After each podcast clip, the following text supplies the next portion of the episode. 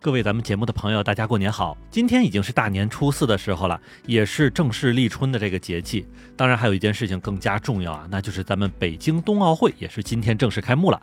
那么，除了大家要记得在晚上八点的时候要去看一看北京鸟巢举行的冬奥会开幕式之外呢，其实啊，从今天白天开始就已经有几场比赛正式的举行了。那么，虽然北京冬奥会在很大程度上是咱们中国老百姓在新年期间的一个超级大热剧啊，但让人觉得惊讶的是，在咱们邻国的日本也是在一直盯着冬奥会的事情看。毕竟，作为刚刚同样在新冠疫情的大背景下举办过上一届夏季奥运会的国家，日本这边呢也确实一直在探头看着中国这个冬季奥运会要怎么办。而非常有趣的是啊，从冬奥会筹办开始，日本媒体在时不时酸一酸的劲儿啊，现在已经基本上是荡然无存了。而剩下最多的就是那些被派往前方的记者们所带回来的一些惊讶与迷之迷恋了。欢迎你收听，下站是东京，八尾还在站台等着你哦。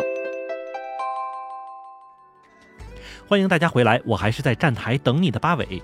那么就在二月四日，也就是在今天的时候啊，北京冬季奥运会就要正式开始了。虽然在北京鸟巢体育馆举行的开幕式将于今天晚上八点才开始啊，但是类似像冰壶混合双人循环赛呀、花样滑冰团体赛、冰球女子预选赛等等之类，均会在今天白天的时候进行比赛。而就是在咱们本国的媒体使劲报道的同时啊。日本这边的媒体竟然也都没有闲着，而实际上啊，日本电视台这边从一月三十一日的时候就已经将自己的这个直播综合节目《Skilly》连线到正在北京冬奥会的这个现场记者这边。虽说在平时的这个节目报道之中啊，日本媒体有事儿没事儿就会酸一酸冬奥会，说点自以为是的这种感觉什么的哈，甚至认为之前的这个东京奥运会都办成那样了，也是一个值得反复回忆的成功。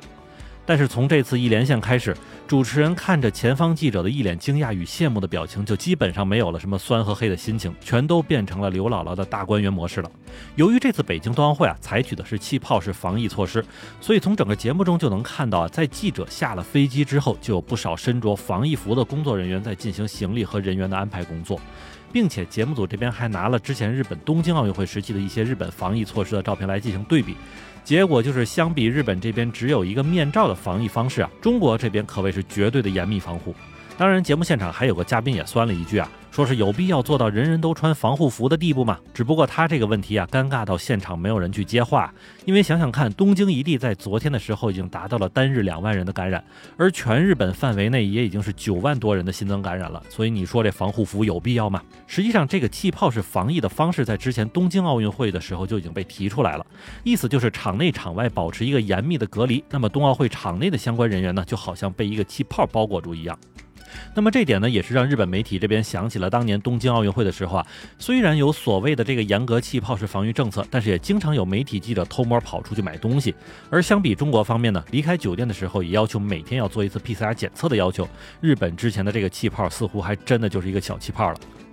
那么在节目之中呢，日本的前方记者也向节目组这边传回了消息啊，说自己在行动的时候不仅有专用的大巴车，甚至还有专用的动车车厢，而这种管理难度真的是十分之高啊，并且呢，他自己从大巴车的车窗中向外望的时候啊，还有不少北京市民向他挥手致意，以至于让这个记者小哥都觉得有些不好意思了。而到了冬奥会的会场，日本的前方记者说的第一句话就是：“哎呀，这里比电视里看的大多了。”并且呢，能够在这个容纳一万两千名观众的坐席间，还可以看到亚克力材质的这种防疫隔板，而现场的工作人员也是随时的在做着这个消毒工作。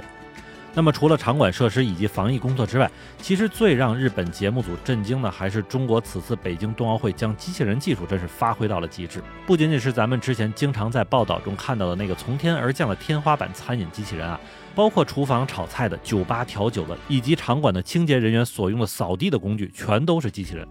那么，直到节目组的前方记者在去完洗手间之后，被一个桶型机器人跟踪了一路啊，在场所有的嘉宾和主持人都发出了惊呼。原来这个机器人本来就是个垃圾桶，因为他判断了记者在使用完洗手间之后可能会有垃圾要扔，所以才一路跟随。在对冬奥会现场探秘的同时，这位记者小哥还在距离隔离区之外的十几米的地方采访到了一名北京市民的老大爷。虽然这名记者的中文发音稍微有点奇怪啊，但是还算流利。而大爷这边呢，也是很自如地回答了他一些问题，并且跟记者说啊，你要是能从里边出来，我就请你吃烤鸭。而听到了这些的记者小哥就扭头对着镜头说啊，能遇到这么好的北京市民，真的太感动了。实际上，这位在北京冬奥会前线进行采访拍摄的记者，最近也在中国和日本成了个话题名人。因为他在抵达了北京冬奥会场馆，并且在报道了之前预备好的内容之后呢，还自己向日本这边的观众拼命的介绍了这次冬奥会的吉祥物熊猫冰墩墩，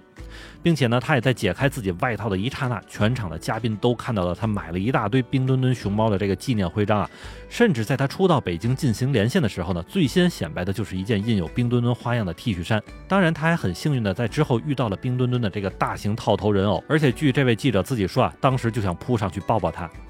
那么另外呢，节目组这边随后也听说了自己的特派记者在中国是火了，也非常开心的在节目里说自己的记者因为买了太多冰墩墩的纪念品之后成了一个网红。而这一下，北京冬奥会的吉祥物冰墩墩就成了日本各大电商中争相出售的商品啊，并且是价格还不低。其中日本著名的二手交易平台美卢咖喱上就充斥了大量的冰墩墩造型的纪念品，并且不少卖家还特别注明了说不接受还价。那么就算如此啊，不少冰墩墩的熊猫在上架几小时后就被人买走了。